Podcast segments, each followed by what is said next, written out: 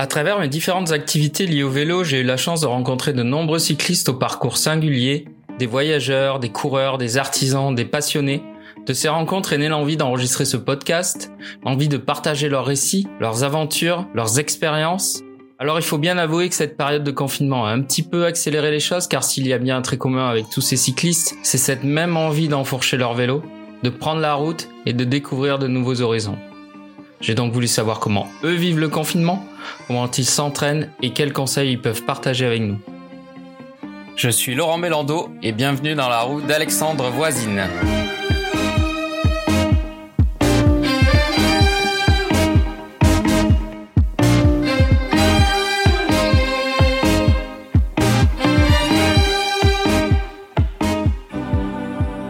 Mon invité du jour est un insatiable amoureux du vélo sous toutes ses formes. Des VTT cross-country dont il design les modèles pour la marque Triban au cargo bag qu'il utilise aussi bien pour traverser la France chargé de packs de bière que pour livrer des repas aux sans-abri pendant le confinement, en passant bien sûr par les grands billes dont il détient un titre de champion d'Europe ou encore le gravel bike pour lequel il a créé une course entre Terry et Pavés du Nord. Et même, et même le vélo virtuel puisqu'il a relevé le défi virtual Everesting. Beau programme donc pour ce cinquième épisode de Dans la roue. Allez, c'est parti. Bonjour Alexandre, comment vas-tu? Ça fait un petit moment qu'on s'est pas donné de nouvelles. Oui, salut Laurent.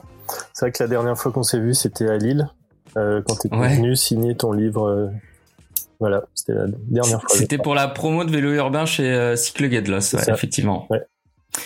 Alors on va commencer par la petite question rituelle. Euh, quelle est ton humeur musicale euh, du moment, euh, Alexandre? Alors, les... en fait, bizarrement, j'écoute pas énormément de musique, mais c'est vrai que je me suis surpris à rechercher un, un, groupe qui est que je connais pas tant que ça, mais j'aimais bien certaines chansons. C'est For Hero, ça s'appelle. c'est assez mélodique. Enfin voilà. C'est un truc que j'ai retrouvé que j'ai retrouvé sur une sur Deezer là l'autre fois et j'ai écouté ça. Mais après, je suis assez éclectique. Hein. J'écoute euh, plein de choses. Euh, c'est, la musique, c'est pas ultra ultra important pour moi, mais bon, de temps en temps, j'en écoute euh, quand même pas mal. Mais voilà, donc c'était plutôt ça.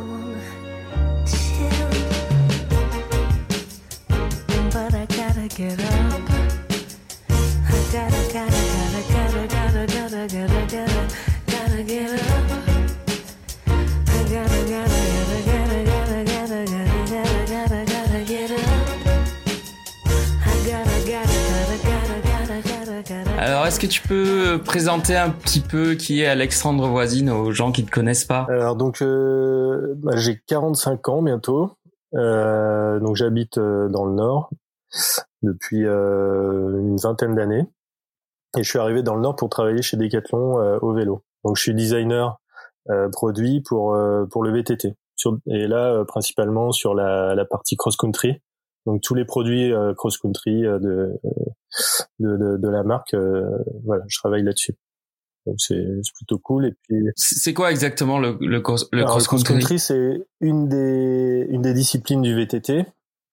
Euh, disons que c'est bah, c'est un sport olympique. C'est euh, bon, en gros c'est une course. Euh, c'est le sur un circuit et c'est le premier euh, arrivé à la fin qui qui remporte la, la course. Mais bon voilà, ça a pas mal évolué récemment. C'est de plus en plus technique, c'est de plus en plus spectaculaire. Euh, puis il y a d'autres, il y a aussi le cross-country marathon. Euh, et les cross-country par étapes aussi. Donc, euh, donc ça, ça, ça, bouge pas mal. C'est pas un sport trop figé c'est et c'est vraiment intéressant parce que c'est c'est plutôt plutôt très technique. Euh, et euh, bon, il y a voilà, les vélos évoluent bien. Enfin, c'est c'est un produit euh, et un sport très sympa. Et du coup, tu fais quoi au sein de, de Decathlon pour euh, pour ce type de, de sport? Bah Donc, euh, bah, je suis en charge du design euh, de, de ces produits. Donc, c'est pas que les vélos, c'est euh, donc ces vélos, c'est aussi euh, bah, la, les, les sacs, les vêtements, différents accessoires. Donc, c'est assez global. C'est ça qui est plutôt ce qui est plutôt sympa. Et donc, euh, bah, si, si, je travaille sur un vélo, bah, je vais dessiner euh, le, un cadre, le, un, nouveau cadre avec euh, conjointement avec des ingénieurs. Euh, je vais modéliser. Il y a pas mal d'allers-retours. et puis, et puis, puis, voilà, ça petit à petit. Enfin, il y a un process particulier jusqu'à temps d'avoir un prototype qu'on teste, et puis que, qui après produit pour être vendu dans, dans nos magasins. Parce que c'est quelque chose qui mérite d'être rappelé, c'est que toute la conception est faite à est faite à Lille. Oui, c'est ça. Ouais. ouais, on est une équipe de au VTT, on est une cinquantaine, euh, donc divisé en, en, différentes équipes selon les produits. Et euh, moi, je suis dans une petite équipe cross-country et euh, donc voilà, c'est comme ça qu'on qu'on est organisé. Donc là, bon bah avec ce qui se passe, euh, voilà, on est un peu dans parce que là en ce moment je suis euh, au chômage partiel. Ouais, bah c'est ce que nous a dit Camille aussi qui elle est du coup chez Triban. Alors je je suis pas sponsorisé par Decathlon, je tiens à le préciser. Non, non. Hein. non mais on est nombreux hein, quand on creuse, euh, bon, Ouais, ouais. on est pas mal.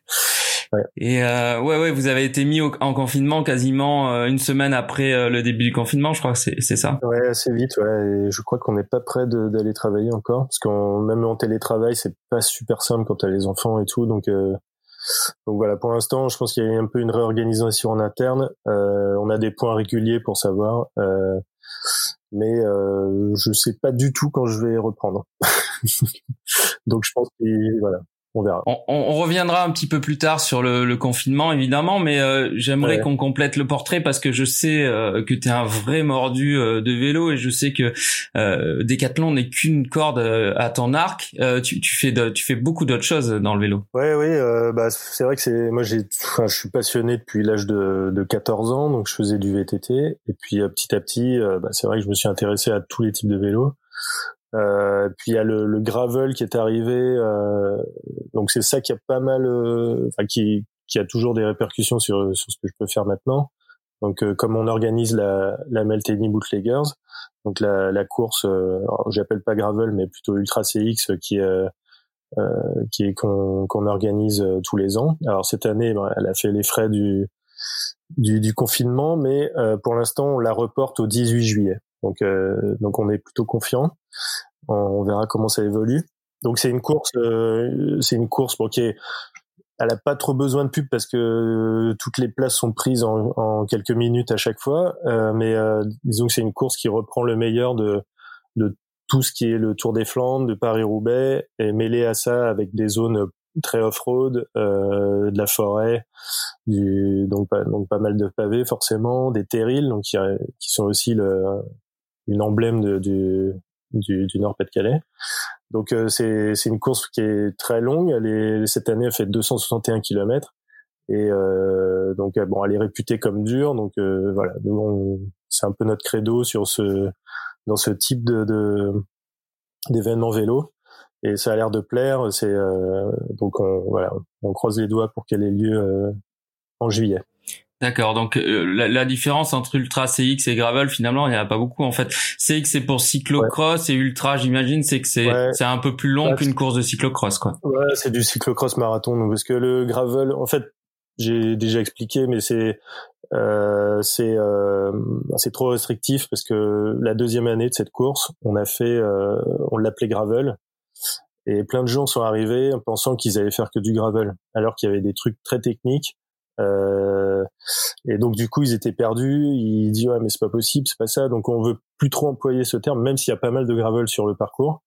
Euh, voilà, c'est plus que ça. Euh, derrière, des gens qui n'ont pas forcément un background euh, VTT ou un peu plus technique, bah, ils, seront pas, pas forcément favorisés. Donc c'est pour ça qu'on insiste là-dessus. euh, c'est plus que du gravel. Et qu'est-ce qui t'a donné envie, toi, de, de, de- de- comme ça, d'organiser une course? En fait, ça fait longtemps. Hein, nous, ça fait, euh, enfin, avec euh, deux trois potes, ça fait, euh, euh, ça fait sept ans, je crois, qu'on qu'on avait monté des gravels sans le savoir, en fait, enfin, ou des Ultra CX. euh, euh, on a, on avait bidouillé des vélos, euh, enfin, des, des, un peu des 4 VTT qu'on avait transformés en 700 avec, euh, même on était en fixe à l'époque. Euh, et, euh, et on roulait, on faisait toutes les randos, on faisait tous les tous les trucs qu'on faisait en VTT. Puis on a dit mais en fait on va vachement plus vite euh, qu'avec euh, des VTT et euh, donc voilà puis petit à petit c'est arrivé, ça s'est démocratisé et puis est arrivé le terme gravel peut-être deux ou trois ans après donc donc nous on parlait d'ultra CX entre nous donc euh, c'est pour ça qu'on l'a gardé parce que ça existait déjà aux États-Unis. Euh, quoique là-bas les ultra CX sont quand même euh, aussi très roulants parce qu'aux États-Unis c'est toujours très roulant.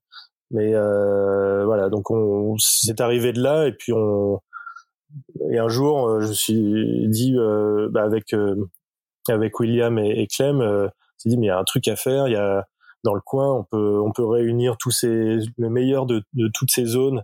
On peut les le, on peut le, les réunir en une course. Donc c'est ce qu'on a fait et le, le succès il était immédiat. Et euh, donc il y a pas de sectarisme finalement parce que je sais que t'es un, enfin t'es un mordu de VTT et euh, et là de te voir organiser une course de gravel, c'est euh, bah moi pareil, c'est hein, génial. J'adore le VTT, mais c'est pas forcément le vélo idéal dans le Nord. Enfin c'est c'est c'est c'est bien, c'est confortable, etc. Mais euh, si tu veux aller vite euh, et loin sur ce type de parcours, c'est quand même un gravel ou un, ce que tu veux un ultra CX qui est quand même le mieux, le mieux placé. Bon, hormis certains vélos cross-country euh, ultra light, euh, voilà, enfin, toujours, euh, on pourrait toujours comparer sur des segments quel est le plus rapide ou pas.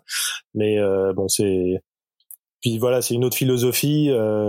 c'est des vélos un peu plus simples normalement, pas de suspension, etc. Donc donc moi j'aime bien la philosophie, j'aime bien le, le, le, look de ces vélos aussi. Donc c'est voilà, on, on les on restreint quand même. Hein, on peut pas faire cette course en VTT parce que sinon ça va vite être un peu n'importe quoi. Donc euh, certains nous le reprochent, d'autres disent non vous avez raison. Euh, donc peu importe, de toute façon euh, c'est toujours plein, donc on va pas se battre. Oui, et puis il y a suffisamment d'événements un peu partout. Et du coup, c'est c'est une course de vélo à la fois, mais j'ai l'impression qu'on on, boit des bonnes bières aussi dans ces courses. Tu, tu, tu vois la transition, elle est pas trop. La, la nous, on, en fait, on, on arrête la Malteni parce que c'est on, a un peu fait le tour de la question. ah ok. Le marché de la bière, il est quand même ultra ultra saturé. Donc on... Bah, on peut rappeler juste en introduction que donc tu avais cofondé euh, la brasserie Malteni, ouais, voilà, euh, qui est juste une marque. Hein, c'est pas nous qui qui brassions la, la bière. On, travaillait avec une brasserie en Belgique. Euh, donc donc c'était super. Hein. Franchement, ça nous a apporté plein de choses. On a on a fait euh, des, des, trucs dingues avec cette bière. On a sponsorisé un gars en Coupe du Monde de cyclocross. Enfin des trucs qu'on n'aurait jamais imaginé. Euh, donc c'était super. Mais là, on s'est dit, on a fait le tour. Euh, perso avec euh, William euh, Lanigan avec qui je fais je fais ça et lui il était un peu pareil il était un peu débordé avec le boulot etc donc on avait on avait plein de raisons d'arrêter alors, la bonne nouvelle, c'est qu'il y a euh, une, une nouvelle brasserie euh, dans la métropole lilloise qui va reprendre la Malteni. Donc euh, ça c'est ça se sait hein, dans le coin, mais c'est pas vraiment officiel. Mais on, à l'occasion de la course, justement, il y aura la nouvelle Malteni à, à déguster. Donc ça sera l'occasion d'officialiser la, la, chose. Ah super, donc elle sera pour le coup, elle sera vraiment faite à Lille cette fois-ci et voilà, ça sera de la microbrasserie. C'est ça. Ouais. Et je l'ai goûté, elle est vraiment bonne. Ça sera toujours bio. Enfin voilà, ils ont, fait ça bien. Mais je voilà, pour l'instant, on ne officialise pas. Enfin, certains savent, mais pas, pas tout le monde. Et c'était quoi ce pari de lancer une une brasserie, euh, enfin plutôt une marque de bière avec un, un nom de comme ça qui, qui, a bah, beaucoup de sens. En fait, euh, pour des pour des cyclistes? Avant de faire la bière avec euh, mon pote William, on on avait eu cette idée il y a pareil il y a je sais plus 7 8 ans de on, on faisait des des tours on faisait un peu tour opérateur sur les pavés de Paris-Roubaix et du Tour des Flandres. C'est-à-dire on, accompagnait des gens des groupes de surtout d'anglo-saxons qui venaient euh, bah, rouler euh, euh, dans les monts des Flandres, sur les sur les, les 100 derniers kilomètres de Paris-Roubaix. Donc parce que c'est c'est vraiment deux courses qu'on adore. Donc on avait fait ça. Enfin, on le fait encore hein, ponctuellement. On devait le faire là bah, ce week-end d'ailleurs, mais bon bah on peut pas. Donc on le fait un tout petit peu de temps en temps, mais c'est assez chronophage, donc on, essaie d'éviter de, de, trop trop empiéter sur la, la, vie de famille aussi. Euh, mais euh, voilà, à des moments, on a, on l'a fait beaucoup. On a organisé une semaine entière avec euh, avec avec Velominati. Je sais pas si tu connais, c'est un, un groupe un peu virtuel où il y a pas mal d'Américains, d'Australiens dans, dans, dans, ce club. Et puis un jour, on s'est dit, euh, William il dit, ah, on pourrait faire une bière. Il y a une brasserie pas loin de d'où on habitait. Euh, on va le voir et on, il avait l'idée et puis il dit bah tiens euh, on pourrait faire la Malteni je trouvais ça marrant aussi donc euh, donc on l'a fait hein, le brasseur nous a fait un, nous a dédié ses, des bouteilles à lui et puis on, collait les étiquettes on faisait puis avec le bouche à oreille ça s'est vite répandu dans la communauté vélo tout le monde trouvait ça assez marrant en plus la bière était de qualité donc Et puis petit à petit, ça a pris. Alors le but c'était pas d'en vivre, hein, c'était vraiment c'était notre jouet un peu. Euh, mais voilà, ça nous a fait faire plein de choses, de déplacements, de, de on a eu des, des, des stands dans des sur des événements, des choses comme ça. Donc c'était c'était vraiment vraiment sympa. Donc on, on regrette pas, euh, même si on arrête, c'est toujours un peu drôle, mais euh, en même temps, euh, vaut mieux ça avant que ça devienne vraiment euh, pénible à gérer. Parce que euh, Malteni, bon, tout le monde voit ce, enfin, tout amateur du Tour de France voit ce nom-là, mais moi personnellement, je sais pas trop ce que c'était. Tu peux peut-être nous en dire plus? Ouais. en fait, euh, dans les années 70, Merckx roulait dans l'équipe Molteni, donc c'était le, fameux maillot Havane et bleu qui écrit Molteni. Euh, donc c'était c'est avec ce, maillot qu'il a gagné euh, énormément des, de, classiques et de grandes courses. Donc c'est un maillot mythique et euh, bah dans la bière il y a du malt donc on a croisé les deux Molteni et le malt c'est devenu Malteni. C'est vrai que quelqu'un qui connaît pas bien l'histoire du cyclisme il va pas forcément percuter. Par contre bon souvent euh, quand on était dans des dans des endroits euh, avec beaucoup de cyclistes bah trouvait ça ah super top donc on la, la, la, bière, on la vendait comme un peu comme souvenir au musée du Tour des Flandres. Enfin, il y avait plein de trucs comme ça euh, qui euh, bah, qui est voilà qui, qui coulait de source un peu pour des purs passionnés euh, et puis euh, mais d'autres l'achetaient aussi pour les qualités euh, gustatives et puis les qualités du, du, produit. Parce que d'une façon générale tu aimes tu aimes bien rendre hommage au, à l'histoire du cyclisme parce que moi je t'ai rencontré donc sur le shooting de vélo urbain pour parce que tu étais tu étais un spécialiste du Grand Bi notamment champion du monde du Grand Bi à l'époque euh, champion d'Europe. Champion d'Europe, pardon. Voilà. Excuse-moi. Donc tu étais euh, champion d'Europe euh, de Grand Bi à l'époque. Euh, c'est quoi un Grand Bi? Alors le Grand Bi, c'est vrai que ça c'est un. La, première fois que j'ai vu quelqu'un rouler dessus, j'ai, j'étais, j'étais vraiment, ça m'a séduit tout de suite. C'était un papy à Amiens qui, qui, qui apprenait aux gens un peu à en faire et je me suis dit un jour si je si j'en trouve un, j'en achète un. Et puis euh, de par mon boulot, j'en ai trouvé un euh, euh, bah, en allant euh, sur des salons de vélo. J'ai trouvé un, un, mec qui, qui faisait des, des répliques, donc euh, bah, j'en ai acheté un assez vite. Donc c'est des, ce sont des vélos qui ont été inventés en 1871 jusque dans les années 1890, 1895. Donc c'est les fameux vélos avec une très grande roue devant et une petite roue derrière. Donc c'était euh, le vélo de l'époque. Hein, c'était euh, bon, tout le monde ne roulait pas là-dessus parce que c'était c'est quand même assez euh, dangereux. Mais voilà, c'était les vélos de course de l'époque. Donc et j'ai toujours trouvé l'objet très très chouette. Et puis à rouler, c'est assez, c'est une expérience totalement différente. Donc donc voilà, c'est pour ça que bah, je roule toujours avec. Là d'ailleurs, fin mai, il y avait les championnats du monde prévus à Ostende, donc pas loin de chez moi, là, en Belgique. Donc forcément, c'était prévu. Mais bon, c'est annulé, c'est reporté à l'année prochaine, donc euh, je devrais être patient. Et, euh, et en plus, j'ai un, un, pote que je connais qui est, qui est suédois, qui a créé une petite marque de Granby et qui m'a demandé de rouler pour sa marque. Donc là, j'ai eu un deuxième Granby euh, qui est encore plus rapide, avec une roue encore plus grande, enfin un super ah mais c'est ça, j'ai vu sur ton compte Instagram qu'il y avait deux grands billes, un, blanc et, un, noir. Donc euh, là j'étais en train de préparer, en train de bidouiller des trucs et euh, bon bah là j'ai le temps, j'ai un an maintenant pour le faire. Mais euh, bon c'est marrant, les, les courses c'est toujours assez drôle, c'est bon, c'est quand même très dangereux, mais bon on fait attention entre nous. Mais c'est c'est c'est intense, franchement c'est vraiment vraiment intense. Là les dernières courses que j'ai faites. Euh, et une, la finale, on était à 32 moyenne pendant, euh, je sais pas combien de kilomètres, mais pendant euh, euh, c'est un peu des, des critériums. Hein. On fait des tours de, de, de pâté de maison, mais euh, c'est vraiment euh, c'est vraiment rude. Mais donc c'est ah, j'aime bien. C'est c'est vraiment. Euh... Parce que là, c'est plus que du pignon fixe, puisqu'il y a plus de pignon. Euh, oui, bah c'est oui, c'est un peu du pignon fixe, mais il y a il y a pas de frein non plus. Euh, sauf que bah, le, la, la, transmission est à l'avant, donc il faut faire un peu attention de. Enfin, il y a une grosse inertie, donc tu peux pas freiner la roue comme euh, tu le ferais avec un pignon fixe, parce que sinon euh, déjà il faudrait avoir des sacrées cuisses et puis euh, ça serait le, le, le soleil assuré.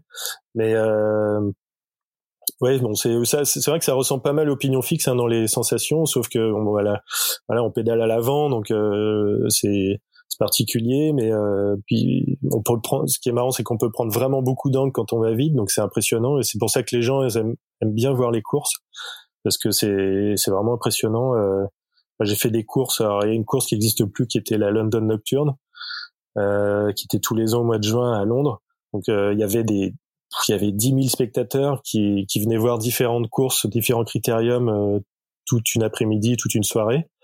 Et la, une des courses phares, c'était la course de Granby. Alors j'ai réussi à la gagner une année enfin. Euh, et c'était dingue. Enfin, il y avait 10 000 personnes qui t'acclament et qui euh, qui sont comme des fous parce que bah ils trouvent ça hyper hyper impressionnant et, et la course était très disputée. C'était un super niveau. Donc euh, voilà, il n'y en a pas beaucoup, mais quand on peut, euh, j'essaie de les faire.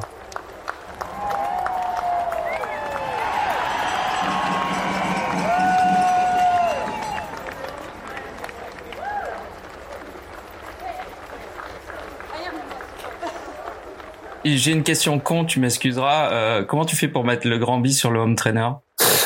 Là, j'ai pas essayé euh, sur des rouleaux, ça peut se faire, mais bon. ah, peut-être. Ouais. bon. ouais, ouais c'est un truc à tenter. Ouais. j'ai pas de rouleau, j'ai que un trainer, mais euh, là, euh, il faudrait le mettre à l'envers. Je sais pas. Enfin, il faudrait trouver un truc. il y a des courses de grand biais en France ou c'est bah, Il a failli en avoir une une année à Anjou Vélo Vintage, mais ce jour-là, il pleuvait des cordes, donc ils l'ont annulé. Donc je devais la faire, mais euh, mais j'ai je, je pense pas. C'est toujours en Belgique ou en Angleterre ou en Là, il y a, y a, un événement en Suède, mais je pense qu'il va devoir. Je sais pas s'il l'annule parce qu'en Suède ils sont plutôt euh, épargnés. Mais euh, euh, c'est ouais, c'est il y en a pas des tonnes, hein, mais c'est surtout en Angleterre qu'il y en a beaucoup. Et en en, en Europe de l'Est aussi, les Tchèques ils sont pas mal euh, là-dedans. Puis beaucoup en Australie, aux États-Unis. Et euh, alors euh, le le Grand Bi a assez vite disparu dans l'histoire du vélo hein, parce qu'il a été remplacé par la bicyclette de sécurité, hein, je, je, cite. Euh, C'est si dangereux que ça un Grand Bi. Est-ce que toi t'as vu des t'as vu des cartons ou est-ce que même toi t'as eu un carton déjà sur un Grand Bi Ouais, Parce qu'à l'époque, on pouvait en mourir. Je sais qu'il y avait des.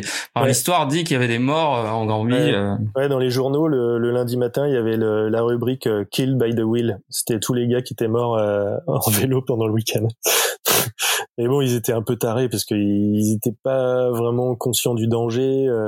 Moi, j'ai lu des pas mal de bouquins sur le Gambie à l'époque et les gars, ils ils, sont, ils partaient dans des descentes et ils fonçaient dans des buissons pour s'arrêter. Enfin, c'était n'importe quoi. Donc, forcément, il y avait un peu une une sélection naturelle qui se faisait.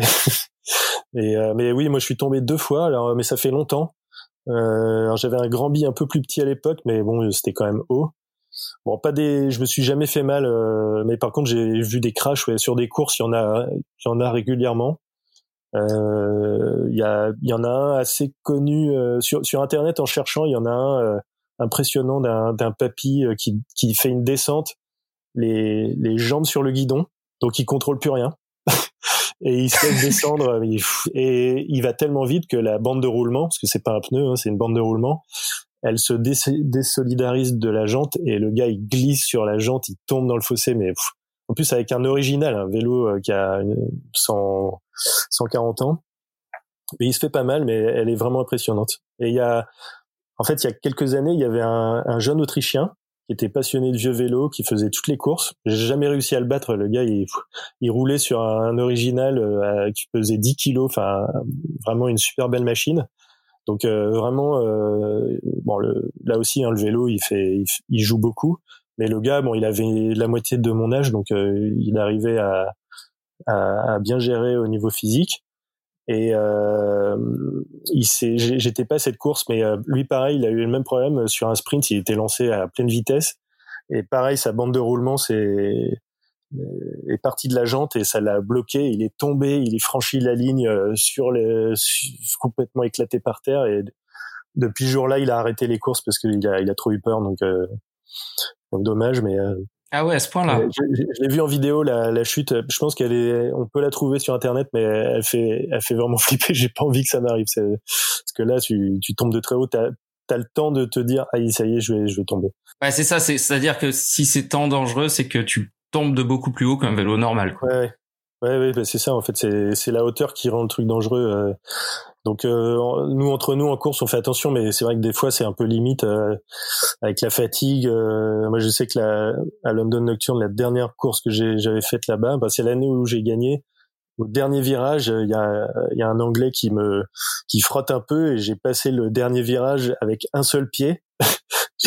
Donc, euh, bah, quand t'as plus qu'un seul pied sur le sur la transmission, as, tu, c'est difficile de freiner. Donc j'ai passé le virage vraiment au ras des balustrades et euh, alors c'est peut-être ce qui m'a aidé. j'ai eu le plus d'élan, mais mais euh, ouais c'était chaud. Ça aurait pu mal finir. Ouais. Et la, la London Nocturne n'existe plus, tu dis? Bah non, je, en fait, c'est une course qui doit demander quand même pas mal de de moyens, je pense. Et il, enfin, il y avait toujours un gros sponsor. Il y a des années, c'était Rafa. De, et je pense que là, ils ont eu des problèmes de, de, de financement et elle n'a pas eu lieu l'année dernière et cette année, je crois. Donc euh, peut-être qu'elle reviendra parce que Ouais, c'est mythique. Ouais. Elle était bien. Il y avait plein de courses, des courses de Brompton, il y avait des pros, un critérium de pro, il y avait du, du fixe, il y avait plein de trucs. Enfin, il y a eu une année du fixe. Ouais, peut-être. Ouais, c'est vrai que. Ouais. Et il y avait le Tweed Run aussi pendant la, la Nocturne. Ah, non, non, non, c'était non, non, c'était un autre. Ah ok. Date. Euh, du coup, tu participes comme ça à des euh, au Tweed Run ou à des, des, des, des événements euh... Euh, Ça fait longtemps. Bah, j'ai pas mal fait le Anjou Vélo Vintage. Euh, là, je l'ai pas fait depuis quelques années. Et c'est vrai que je l'aurais bien fait cette année, mais par contre, je pense qu'ils vont l'annuler parce que c'est encore euh, avant juillet. Donc, euh, je pense que ça va pas être possible. Et je l'aurais bien fait parce que le. Enfin, moi, j'ai un autre vieux vélo, j'ai un 1910, là, un fixe, euh, enfin, vraiment les vélos de course de 1910, donc, enfin, très simple. Hein, et euh, j'aime bien rouler avec celui-là sur euh, là-bas parce qu'il y a les, parcours sont plutôt sympas. J'avais fait l'Heroica deux fois aussi avec euh, avec ce vieux vélo de 1910, donc les 200 bornes. Donc c'est c'est une, bonne journée à vélo avec ce ce truc-là parce que tu dans les montées bah tu forces et dans les descentes tu moulines. Donc donc c'était ouais c'était deux deux super souvenirs avec l'Heroica avec avec ce vélo. Bon bah écoute, on a parlé de VTT, on a parlé de gravel, on a parlé de Granby. Euh, J'ai cru comprendre que tu avais une petite passion aussi pour le cargo, ou alors sinon je me trompe parce que tu, tu voyages avec ou tu fais des week-ends, je sais. Euh. ouais ouais. Euh, ouais bah le cargo après c'est différent parce que c'est plus un ouais, c'est plus un mode de transport pour moi. Enfin je trouve que enfin bon, ça fait six ans je crois que j'en ai un, cinq ou six ans je sais plus et euh, bah, je, au début, enfin voilà, je m'en servais plus euh, pour des petits trucs, mais maintenant c'est mon vélo de tous les jours. Je fais tout avec. Euh, je vais, en fait, mon but c'est d'utiliser le moins possible ma voiture. Euh, euh donc, on peut vraiment tout faire. Je pense de la déchetterie à faire les courses aux enfants. Enfin, j'ai vu que tu as fait le Ventoux quand même avec. Ah oui, j'avais fait le Ventoux. Ouais, ouais. Bon, c'était une préparation parce que j'avais fait l'étape du Tour avec. C'était euh, bon, l'étape du Tour, c'est pas le truc qui me fait le plus. J'en ai fait plein, mais euh, je me suis dit bon, j'ai pas envie de la faire euh, normale. Je me suis dit allez, je vais. Le challenge, ça va être de le faire en, cargo, donc euh, donc ça l'a fait, mais comme euh, quelques mois avant j'étais euh, près du Ventoux, je disais bon, je vais faire euh, au moins une première montée avec ça, voir comment le truc réagit. Est-ce que je m'aventure pas dans un truc complètement débile Et puis bon, ça l'a fait, mais c'était marrant. je l'avais fait avec une grosse bouteille gonflable de Malteni devant dessus, qui est la, avec la bouteille qui a qui a gonflé, avec l'altitude. Ah mais oui. j'avais vraiment j'avais vraiment peur qu'elle explose tellement elle, elle, elle, était gonflée au sommet.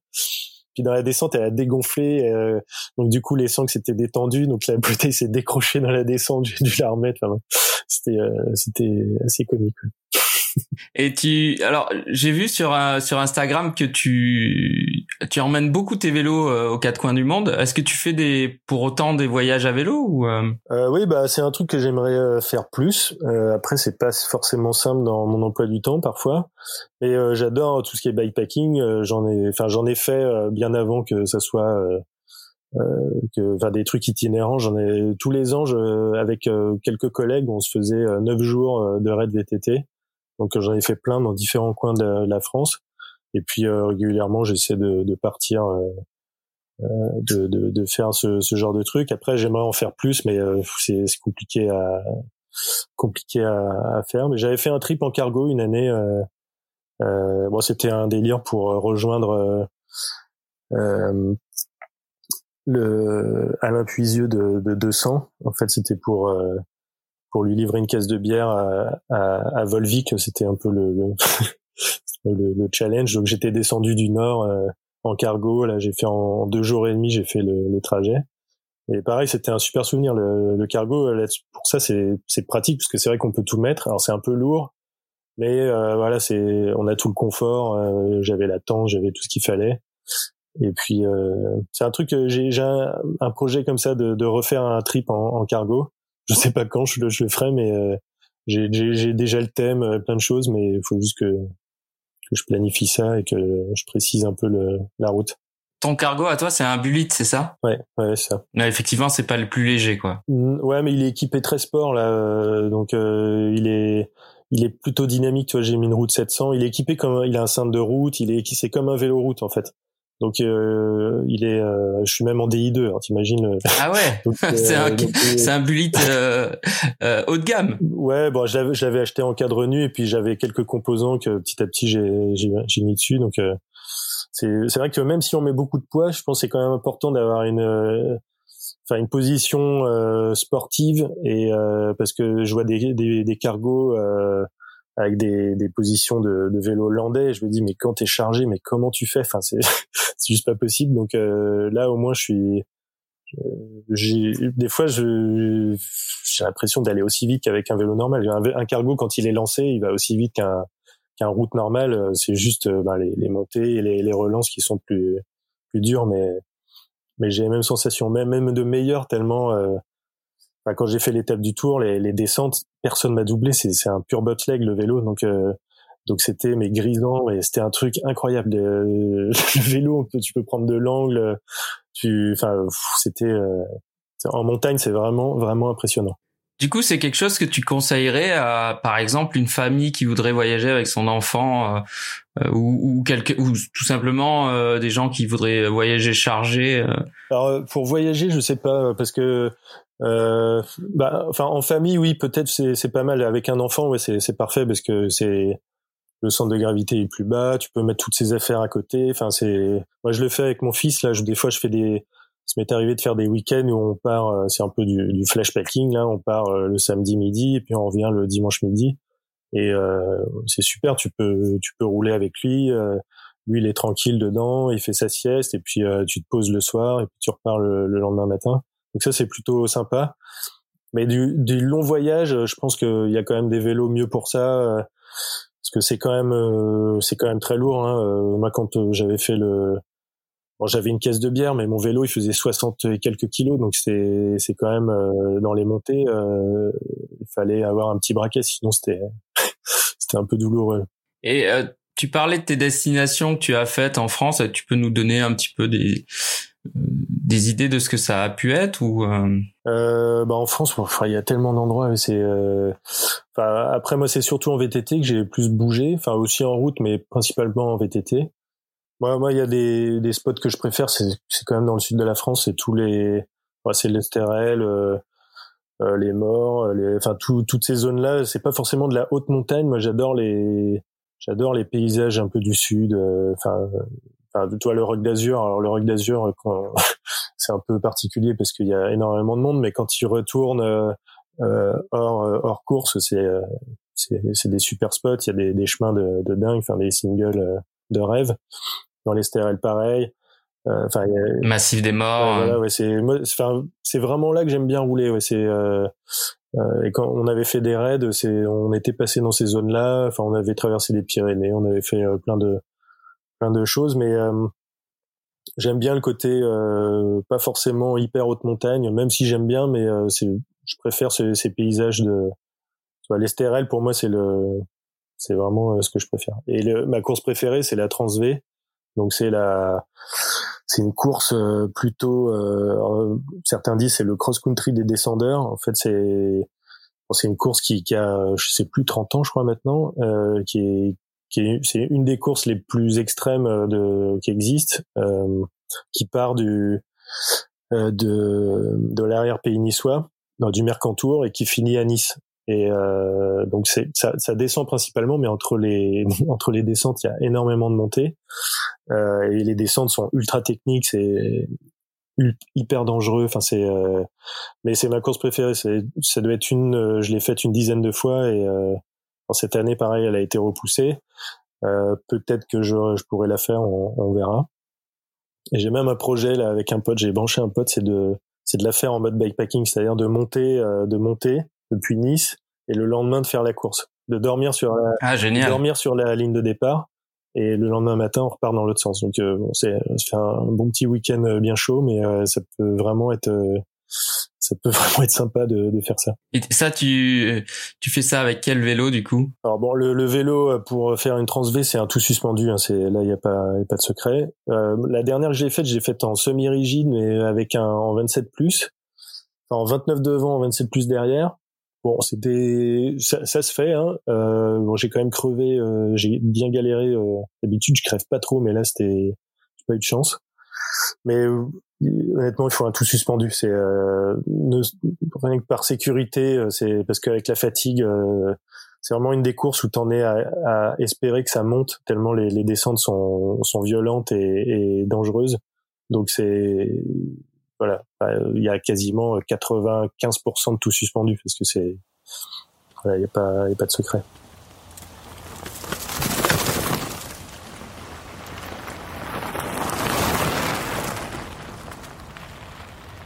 Euh, parallèlement à tout ça, donc on voit que tu es euh, tu es vraiment passionné de, de, de, mécanique et de machine. Tu as été, euh, je crois l'année dernière, jury du concours de machine. Donc c'est le concours des, des artisans cadreurs de fabricant de vélos en France. Euh, comment ça s'est présenté cette euh, opportunité et euh, quel est ton rapport à toi euh, par rapport au, au, au, vélo fabriqué de façon artisanale puisque tu, toi tu travailles pour justement pour produire des vélos de façon industrielle? Bah, Oui, alors c'est vrai que c'est un peu paradoxal, mais ah j'ai pas dit ça, je, je trouve pas. Ouais, non, non, non, non, non, mais c'est, mais justement bah, quand on quand on adore à ce point-là le vélo, euh, euh, bah, chez les artisans, il y a quand même des, des choses que que tu peux pas faire euh, autrement, enfin ailleurs. Euh, et puis moi, j'ai, bah, c'était au moment, c'était un peu avant qu'on fasse nos nos week-ends sur les pavés. Euh, j'avais fait, ouais, j'avais fait un Lille, un Lille Nantes à vélo. J'étais, en fait, je suis nantais, donc je suis, j'étais allé chez mes parents et je suis passé devant Sifac. Et je connaissais Sifac et et je dis ah tiens ils sont là. Et ça m'a donné l'idée à, cette époque-là je faisais du pignon fixe.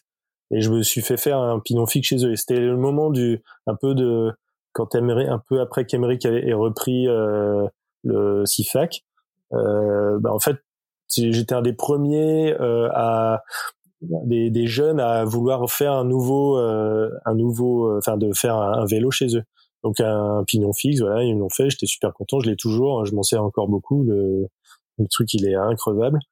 Euh, et puis à partir de là, bah, j'ai, c'est vrai que j'ai vu, je dis c'est super, on peut se faire un vélo euh, vraiment comme on veut. Euh, je dis je veux ça, je veux ça, et je veux qu'il soit peint comme ça, je veux tel truc. Enfin tout est faisable. Donc euh, et puis petit à petit, j'ai refait un, un, autre vélo, mon Ultra CX. Là c'était un donc un, un, un gravel Ultra CX en inox. Donc j'ai fait fait faire chez Sifac. Donc pareil, lui il a pareil il a 7 ans je crois. il est il y a eu un peu de casse, mais ce qui est bien aussi sur ces vélos, c'est que bah, tu peux les faire réparer. Donc, euh, parce que l'inox, euh, quand il s'en prend un peu trop, euh, il, a, il a du mal à résister. Mais voilà, mon vélo, il est comme neuf, il est tout repeint, il a été il a été réparé. Et puis après, on a pour la flotte de, de, pour nos vélos sur les pavés, on a fait une flotte de 7 ou 8 vélos CIFAC. Donc on en a un paquet, on a, des, on a des bons clients. Et mon pote William, il a un tandem inox et un des plus beaux tandems du monde. et, euh, et il s'en est refait un, nouveau, un, gravel en inox aussi. Euh, donc, on, donc voilà, à force, euh, bah ça, on, on, moi j'adore un peu ce que font tous ces artisans.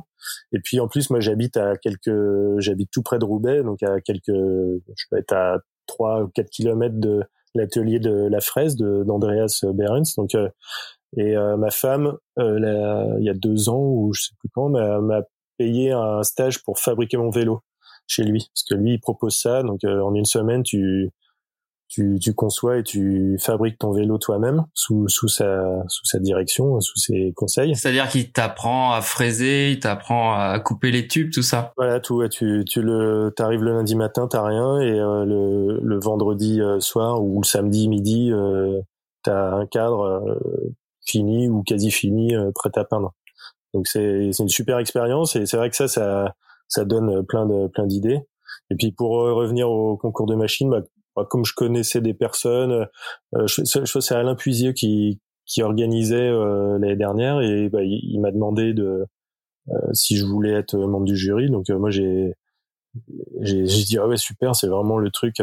puis j'ai adoré cette, cette expérience parce qu'il y avait il y avait une qualité et puis des enfin le cahier des charges était assez complexe et les, les réponses étaient vraiment vraiment pertinentes assez souvent puis on, ça permet de découvrir des nouveaux, euh, nouveaux artisans.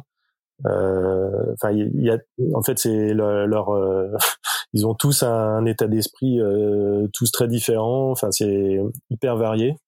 Donc là, pendant deux, deux jours, je crois, on a, j'ai vu passer une, une trentaine ou pas loin de, d'artisans qui expliquaient leur leur machine et et puis après ils sont partis faire le, Paris Roubaix, le, le Paris. Donc j'ai pas, pas, j'étais pas là quand ils sont revenus, mais bon après j'ai vu les, j'ai vu un peu les résultats. Euh, Parce que la, la particularité du concours en France, c'est vrai que en plus du donc du du concours entre les machines, il y a aussi euh, une, une, phase de, enfin une épreuve de sur, euh, pendant laquelle ils roulent leur vélo quoi. Et donc l'année dernière, c'était le Paris Brest Paris. Paris Brest Paris. Ouais. Ouais, l'année dernière, il fallait faire une randonneuse euh, qui, si possible, euh, se plie. Alors ça, c'était vraiment le, le point du cahier des charges que tout le monde n'a, que pas pas tant de personnes que ça ont, ont respecté, mais euh, voilà, c'était c'est quand même pas évident de faire un vélo performant et, et démontable ou pliable. Donc c'était un gros challenge. Ceux qui l'ont fait, bah, ils sont dans les premières places et en plus ils ont fait des des super des, des super produits. Euh, donc ouais, c'est bien de que le vélo aussi roule. C'est pas juste un, un vélo vitrine. Euh, là, il faut qu'il prouve sa, ses performances et, euh, et puis aussi s'il est capable de résister. Et un crack invente. Regardez, guidon réglable en hauteur et guidon réglable en profondeur. Euh, ok, bah tout ça, ça nous emmène. on sait bien, euh, on a bien profité du temps qu'on avait, donc ça c'est super. Euh, on arrive à notre sujet principal, hein, au bout de 42 minutes, qui est euh, ce fameux confinement. Alors, euh, tu, tu, peux peut-être nous dire un petit peu comment toi tu comment ça s'est euh, tu nous disais tout à l'heure que tu as été très vite toi en chômage partiel. Comment ça s'est euh, passé pour toi? Qu'est-ce que tu as mis en place pour euh, pour t'occuper? Euh, parce que tu étais toi-même je crois hein, tu avais l'habitude de t'entraîner sur home trainer donc ça tu pourras nous en toucher un mot et puis enfin, je t'en prie Ouais, donc euh, bah moi ça fait ouais, on est le 22 avril, donc ça fait plus d'un mois là que que je suis à la maison. Euh, bah, c'est vrai qu'au début, euh, j'ai un peu de mal à y croire. On s'est dit bon, ça va pas trop durer. Puis là, avec les différents échanges, on se dit bon, ça va, ça va être long. Mais euh, moi, je le prends super bien. Alors même si c'est une, c'est un moment qui est hyper difficile pour plein de monde. Euh, moi, au contraire, ça m'apaise pas mal parce qu'au moins j'ai du temps pour moi, euh, puis pour ma, pour ma famille, euh, euh pour euh, voilà, on permet de respirer un peu. Euh, je sais que ça va, à mon avis, ça va être un peu dur le, le retour parce que il y aura énormément de changements, mais justement, je pense que ça sera, j'espère que ce sera du changement positif. Donc, donc moi, bah, c'est vrai que par rapport au vélo, bah, je faisais pas mal de, de home trainer euh, sur Zwift, donc euh, bah, je me suis dit bah c'est parfait, j'ai bien fait, puisque le, les premiers jours j'ai été assailli de demandes. Euh, me disaient Alex, c'est quoi ton home trainer euh, C'est sur quoi tu roules Comment on fait Où est-ce que tu l'as trouvé? Enfin, j'ai accumulé les, les messages. je répétais, j'aurais pu faire des copier-coller à tout le monde.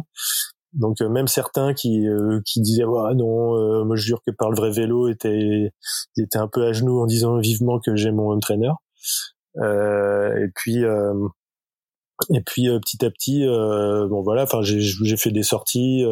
moi j'aime bien faire des longues sorties sur sur Zwift parce que les, les petites hyper rapides, moi ça me flingue. Je commence à être vieux et c'est c'est dur donc euh, là ce matin j'ai fait un 107 bornes j'ai fait le méga pretzel je sais pas si tu connais euh, Zwift euh, et euh, donc c'était long j'ai mis 4 heures et donc 4 heures de home trainer c'est rude mais c'est bah voilà ça permet de faire une, une bonne sortie parce que des fois des sorties à bloc je pense que tu tu t'épuises plus qu'autre chose. Donc c'était bien et euh, en fait, euh, moi, ce que je bah, enfin, tu dis euh, t'es vieux, etc. Mais enfin, je crois que tu as quand même fait le. Alors, ils appellent ça Virtual Everest. En gros, tu as gravi 9000 mètres. Ouais, c'est ça. ça ouais, bah, j'allais en venir. en fait, j'ai trouvé. En fait, j'ai un collègue. On, on s'était pas. on n'en avait pas discuté. Bah, c'est le mon, mon ingé sur le cross country. Euh, lui, il est roumain et euh, un jour, il, il a dit aujourd'hui, je roule pendant 24 heures sur Zwift. donc, euh, bah, il l'a fait. Il a fait 500 km. Il a roulé 24 heures. Donc, euh, donc j'ai ramoté un peu l'équipe. Je dis ouais, supportez-le parce que là, c'est quand même rude hein, ce qui, ce qui dans l'entreprise dans lequel il est parti et il l'a fait. voilà. Et puis moi, je, c'est vrai que je pensais un peu au truc et ça m'a motivé. Du coup, je me suis dit bah tiens, je vais l'année dernière en fait, j'avais tenté un Everesting, donc c'est-à-dire c'est un c'est un challenge mais qui est vraiment euh, régulé, euh, qui est officiel, euh, où tu dois monter la, le dénivelé de l'Everest en une sortie, mais en montant et en descendant tout le temps la même descente et la même montée. Donc tu c'est pas un circuit, tu fais tu montes et tu descends et la même la même ascension pendant jusqu'à temps que tu arrives à 8848 mètres. Donc c'est complètement stupide, mais euh, c'est euh, voilà, c'est un challenge que, qui est intéressant. Donc je l'avais tenté euh, en vrai, en VTT. en VTT c'est très dur et je m'en suis rendu compte. Donc j'ai arrêté au bout de 50 montées et 5200 mètres parce que j'étais cuit, j'avais, il faisait trop chaud, la montée était trop raide. Enfin bref, c'était peut-être que j'étais pas prêt aussi. Et donc cette année là, je me suis dit bah tiens c'est c'est le, c'est une bonne occasion de faire un, alors ça s'appelle un Everesting, c'est un virtual Everesting. Euh, donc tu dois faire la même chose. Tu choisis une des montées dans Zwift, dans Watopia, et puis tu la fais autant de fois qu'il faut pour euh, arriver à, à, au sommet de l'Everest, enfin virtuellement. Et donc là, je l'ai tenté, et puis je me suis dit ah, tiens, je vais, je vais essayer de lever des fonds. Donc euh, bah, des gens ont donné euh, euh, toute la journée pour, euh, pour ça. Donc j'ai recueilli quasi 300 euros. Bon, je m'attendais à mieux, mais c'est déjà bien. Je les remercie ceux qui ont participé. Donc je, je les reverserai à une à la Fondation de France euh, prochainement quand euh, quand Litchi m'aura débloqué parce que là ils sont pas très rapides. et euh, et donc, euh, donc voilà, donc c'était, j'étais content. C'était bon, c'est une journée. C'est vrai que c'était 17h30 de home trainer, donc c'était long. Je fais 300, je sais plus 360, je sais plus combien de kilomètres, ouais. et 9000 mètres euh, pour arriver à un chiffre rond. Donc c'était c'était une journée. Alors j'ai démarré à minuit et demi, donc c'était parce qu'il vaut mieux démarrer très tôt. Euh, physiologiquement, c'est c'est mieux. Et puis, euh, bah, ce qui était sympa, c'est que des potes sont venus, parce que c'est virtuel, mais mine de rien, euh, j'ai au moins, euh, je sais pas combien de potes qui sont venus toute la journée rouler avec moi. Il y a même Antoine qui est venu à 4h30 du mat avant de bosser. Euh, il est venu rouler une heure avec moi, donc on, on, a fait une visio, enfin c'était sympa. Puis d'autres sont venus, euh, ils m'ont accompagné une ou deux montées. Euh, et Clem, Clem euh, Chevel qui m'a accompagné à la fin dans les derniers mètres là quand tu vois le, le 8848 mètres apparaître euh, là t'es es content parce que ça, ça commence à être loin.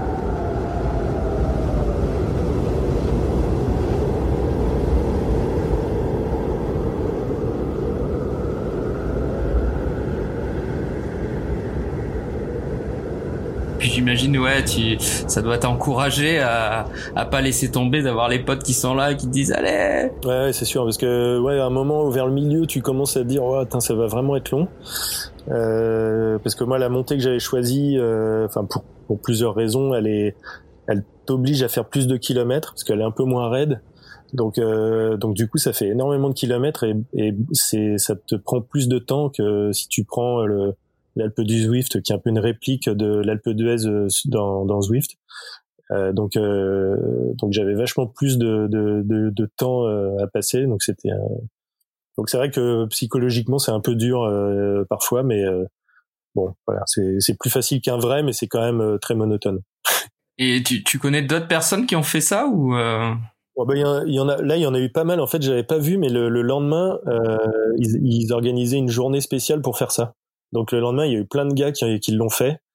Euh, et là, j'ai vu après tomber. Euh, oui, il y en a pas mal. Il y a même des gars qui, il y a un gars qui a fait un triple, donc euh, donc trois fois. Et je crois qu'il est, il a fait, euh, même il est allé plus loin. Il a fait 29 000 mètres ou un truc comme ça. Enfin, c'est bon, voilà, il y a toujours des fous dans dans ce genre de truc. Donc euh, le gars, il a fait trois fois ce que j'ai fait. Je me dis mais c'est euh, en plus ça avait une vitesse euh, assez impressionnante. Donc euh, ouais, il y a des gars qui sont quand même costauds. L'avantage c'est que tu risques pas la chute au moment du ravito quoi sur Zwift. Non, non, bah en plus t'as le droit de descendre du vélo dans les descentes parce que le vélo il est en roue libre. Alors moi la descente elle était un peu pénible parce qu'il y avait deux trois coups de cul dedans donc j'étais obligé de rester sur le vélo euh... donc euh, pour euh, parce que sinon ton là il s'arrête.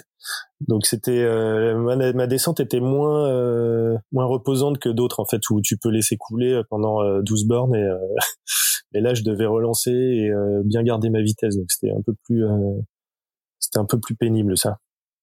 Est-ce que tu as des conseils du coup euh, en tant que euh, pro Zwifter entre guillemets euh, à des gens justement qui tout à l'heure tu parlais de ouais, tous les gens qui te posaient des questions et Dieu sait qu'il y en a hein, moi aussi j'en ai eu beaucoup sur le matos mais est-ce que tu as un, conseil à leur donner? Effectivement, tu leur disais éviter peut-être les, les efforts trop brefs, trop forts.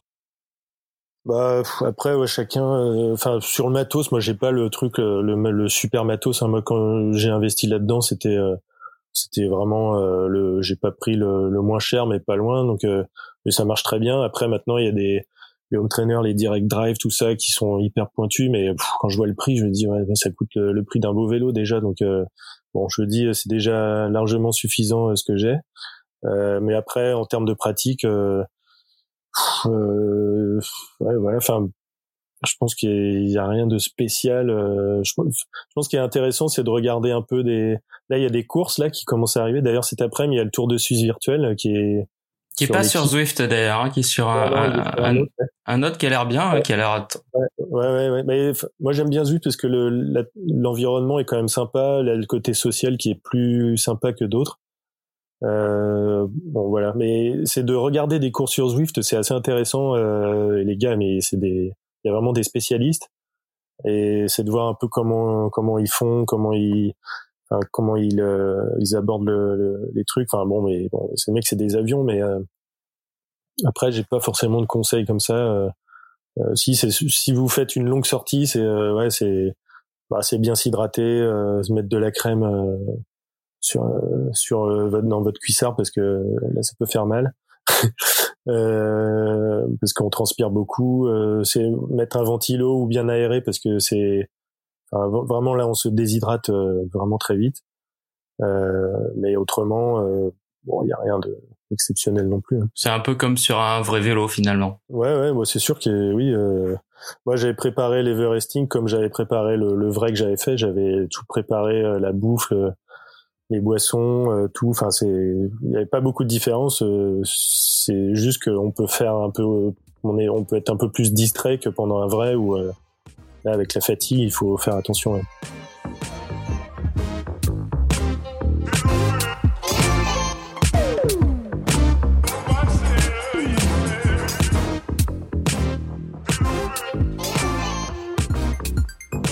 Du coup, euh, donc ce confinement, là, on a vu, tu l'as passé beaucoup sur ton home trainer, mais euh, alors moi, il y a, quelque chose qui m'a de suite attiré hein, quand j'ai vu sur sur sur tes réseaux sociaux. Euh, tu là en ce moment, tu donnes tu donnes de ta personne, tu sors de chez toi. Tu, peux nous en parler un peu plus? Ouais, alors c'est donc c'est en fait c'est pas pour une, une association, c'est une initiative citoyenne qui a démarré il y a un peu plus d'un mois. Euh, D'ailleurs, c'est un ancien gars qui bossait chez Decathlon qui a créé ça, qui est très proche de, enfin, qui est euh, voilà, qui s'occupe beaucoup de, de, des autres et euh, de voilà, de, de dans, dans, cet univers euh, de, de, de l'aide aux personnes euh, qui en ont besoin. Et donc, il a, il a créé le mouvement pour eux. Euh, donc, donc, donc, pour le trouver, hein, c'est dièse pour eux en fait, c'est le hashtag pour eux. Ça, ouais. Euh, et donc, euh, et c'est, euh, il y a aussi une adresse, je peux te la dire. Bon, on la mettra en dessous du, de toute façon dans, dans, les infos du podcast. Ouais. C'est pour eux le move.com, je crois, c'est ça. Je te, je te préciserai. Et donc, en fait, le principe, c'est que des gens cuisinent chez eux euh, voilà, ils font un, panier repas avec une boisson, un plein dessert, et puis ils peuvent mettre euh, aussi d'autres éléments. Euh, c'est assez développé depuis quelques jours. Il y a même maintenant un peu de matériel ou des vêtements. Euh, il y a aussi pour elles avec des produits d'hygiène féminine, des, des, choses comme ça. Euh, et donc quand ces gens ont fini leur panier, ils le communiquent à une, une application. Euh, et moi, en fait, de chez moi, je vois les les, bah, les différents endroits euh, où euh, les personnes euh, mettent à disposition ces, ces, ces paniers et bah, je choisis de, de les d'aller les récupérer. Et alors moi je m'occupe de la zone comme j'habite plutôt le nord de la métropole, moi je m'occupe de, de Tourcoing et Roubaix et puis euh, Mouveau, enfin toutes les toutes les villes limitrophes. Et donc je vais chercher des, tous ces paniers repas euh, donc en cargo parce que c'est quand même hyper pratique pour euh, pour mettre tout ça. Euh, je vais les chercher chez les gens euh, et puis euh, une fois que j'ai tout récupéré, je vais les distribuer euh, bah, à des SDF ou à des mal logés, à des familles, à des donc par contre le, le c'est pas comme un Deliveroo qui sait où il va où il prend et où il doit délivrer où il doit livrer. moi c'est je livre où je vois euh, qu'il y a un besoin. Donc euh, si je vois un SDF dans la rue, bah, je m'arrête, je lui demande et puis euh, je lui dépose un panier. Et puis donc petit à petit, bah, le but aussi c'est qu'on, il faut être hyper observateur, de se dire bah tiens ici peut-être qu'il y a un, un, un besoin. Donc bah, je passe dans les rues, je regarde, des fois je demande à quelqu'un et puis bah, j'ai découvert différentes familles ou différents endroits où il y a un gros besoin et les gens ils hallucinent un peu ils se disent mais euh, ouais mais c'est génial euh, merci. Enfin euh, donc donc voilà. Donc c'est c'est vraiment vraiment un, une initiative qui est qui est, qui est vraiment importante surtout en ce moment parce que bah, certains ils sont ils sont encore plus dans la précarité. Donc donc bah voilà moi ça me moi en même temps ça me permet de rouler un peu. Alors c'est pas des sorties enfin c'est quand même long. Je fais c'est des sorties de 40, 50 ou 60 kilomètres, mais bon, c'est c'est vrai que c'est un rythme assez bizarre parce que tu c'est que en ville et tu fais euh, c'est très euh, tu fais que t'arrêter, reprendre, t'arrêter, reprendre.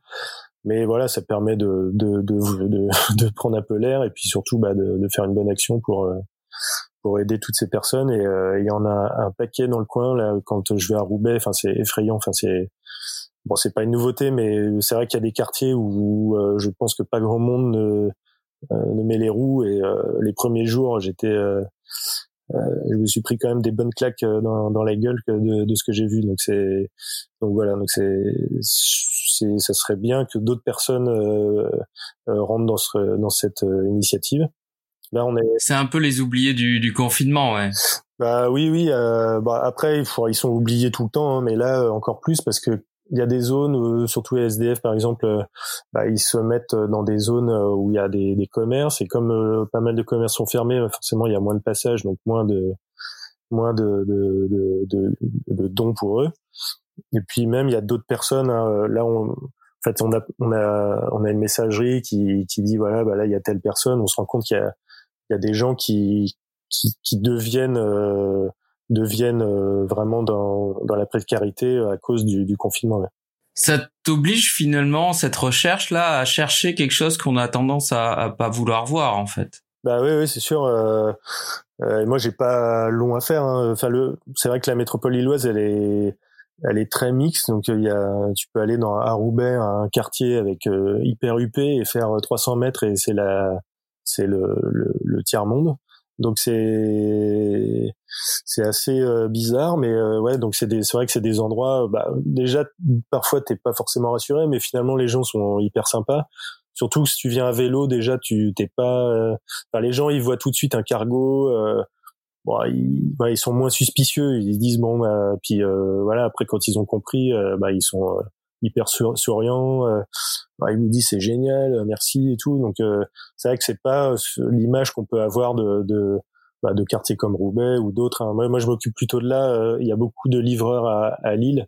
J'ai la première journée, je l'ai faite à Lille. Il y a, il y a beaucoup de camps de, de, de SDF ou de migrants un peu partout. Donc c'est vrai que c'est waouh, c'est c'est impressionnant quand tu parce que tu, tu te permettrais pas de rentrer dans un camp de, de de, de migrants euh, comme ça, euh, comme ça pour te balader, alors que là, tu vas pour, euh, pour, pour leur rendre service. Donc, donc c'est vrai que quand tu vois de près la, la misère, tu te dis waouh, c'est il y, a, il y a, quand même du boulot là. C'est une initiative qui a donc qui est partie, euh, de, je crois qu'il y a Paris, Lille et Lyon. Ouais, il y a, euh, ouais, il y a Bordeaux, il y a, il commence à avoir euh, d'autres villes, il y a même Bruxelles, je crois maintenant. Et si on veut, en fait, si on est cycliste et qu'on veut participer, euh, euh, c'est tout à fait possible. Il suffit de s'inscrire sur l'appli, c'est ça? Ouais, c'est ça. Alors là, ça avait été un peu bloqué parce que le but c'est qu'il n'y ait pas non plus trop de livreurs, mais vu l'engouement, moi j'ai hier là j'ai fait une tournée, j'ai récupéré 30 repas, donc euh, dans le cargo ça commence à être lourd.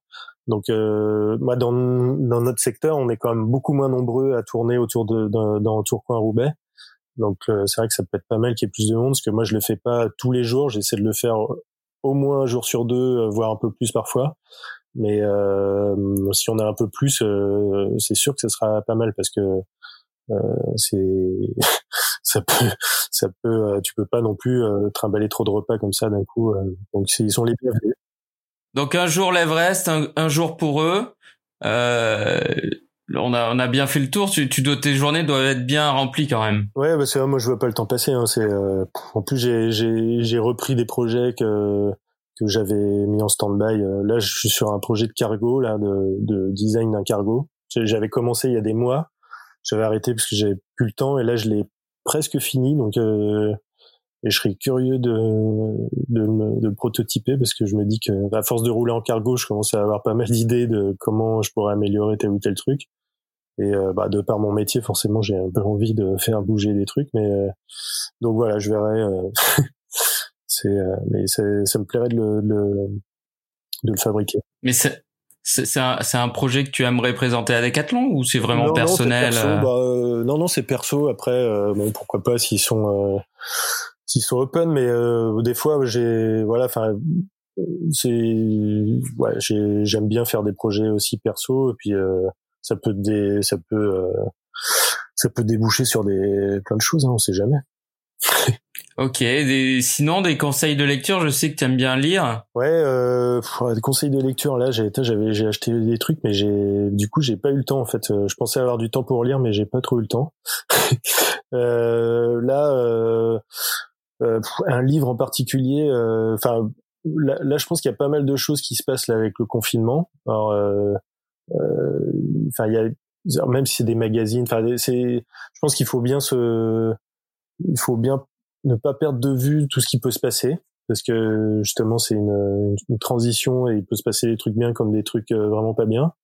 Donc euh, c'est de lire, euh, euh, bah de, de, lire des, des, comment dire des, des personnes qui ont qui ont pensé tout ça en avance. Enfin bon, moi c'est un 1984 le livre là qui est bon qui est, qui est une, une base, hein, mais c'est vrai qu'on est pas mal là-dedans je trouve. Il y, y, en a d'autres. Hein, il y a le, le, meilleur des mondes aussi euh, Duxley je crois c'est je crois que c'est ça. Enfin il y a, y a ce genre de livres je pense qu'ils sont hyper importants à à bien creuser parce que euh, c'est le moment de les lire ou de les relire quoi. Ouais il faudrait que je les, relise parce que euh, je sais qu'à l'époque c'était peut-être moins le, le c'était pas le même c'était pas le même contexte mais déjà il y avait quand même des trucs euh, qui, qui étaient euh, surprenants. Mais là c'est là faut faire super gaffe là Bon bah écoute, merci Alex. On arrive à la fin un petit peu de notre interview. Euh, quelle est la première chose que tu as envie de faire le jour où le confinement va être levé Alors bah, c'est déjà prévu. Alors il y a des trucs à le, le tout premier. Alors c'est sûr que ça peut être que le tout premier parce que le but c'est de le faire dès minuit. Donc euh, donc on verra en fonction de comment évolue le, les le déconfinement. Mais euh, euh, là sur Facebook, on est quelques potes, c'est un groupe privé et euh, j'ai lancé l'autre fois le truc de faire euh, de partir rouler de nuit dès minuit pour pour fêter ça. Et justement tout à l'heure le, les nouveaux brasseurs qui voilà qui vont faire la Melteni, il m'a proposé, il a, il a vu ça, il m'a dit ouais on ouvre la brasserie pour boire pour boire un coup quand on aura fini de rouler ou vous venez à vélo, etc. Donc voilà, c'est un peu un truc comme ça. Donc ça serait vraiment dans l'instant, ça. C'est c'est automatiquement, enfin c'est légalement, voilà, on y va. Après moi, voilà. Après, je pense c'est aller voir mes parents parce que c'est vrai qu'il y a les, euh, c'était prévu, il y a les 80 ans de mon père, donc euh, puis ils habitent Nantes, donc euh, là on peut plus, donc et puis après le reste, bon après c'est plus, c'est plus anecdotique. je pense que le reste on verra.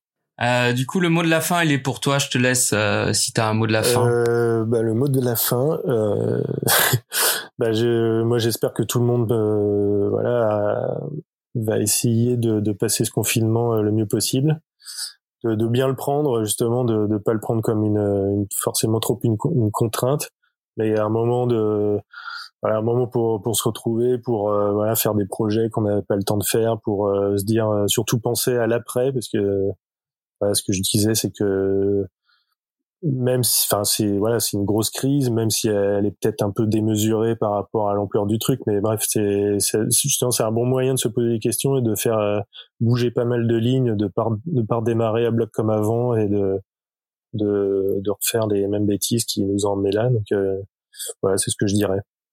Bon, ben merci beaucoup Alexandre. Euh, on arrive à la fin de ce, ce, cet épisode de, de Dans la roue.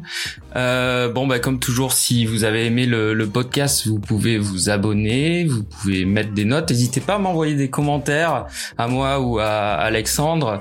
Euh, D'ailleurs, Alexandre, si on veut, euh, si on veut te suivre sur euh, sur Instagram, Facebook, peut-être on tape Alexandre Voisine tout simplement. ou Alex Voisine. Enfin, sur Instagram, c'est Alex Voisine. sinon, c'est Alexandre Voisine sur euh, Facebook. Ok, super. Donc voilà. Donc si vous voulez creuser un petit peu, euh, aller euh, découvrir ou envoyer des commentaires, des questions à Alexandre, peut-être questions techniques sur le home trainer. Non, je rigole. N'hésitez pas. D'ici là, donc mon prochain invité sera Olivier Gaudin. On en a parlé un petit peu dans le podcast avec Jeanne. donc il viendra nous parler un petit peu de la, la, la traversée qu'il a faite des États-Unis, la fameuse Great Divide. Et bon, bah d'ici là, euh, portez-vous bien et à bientôt.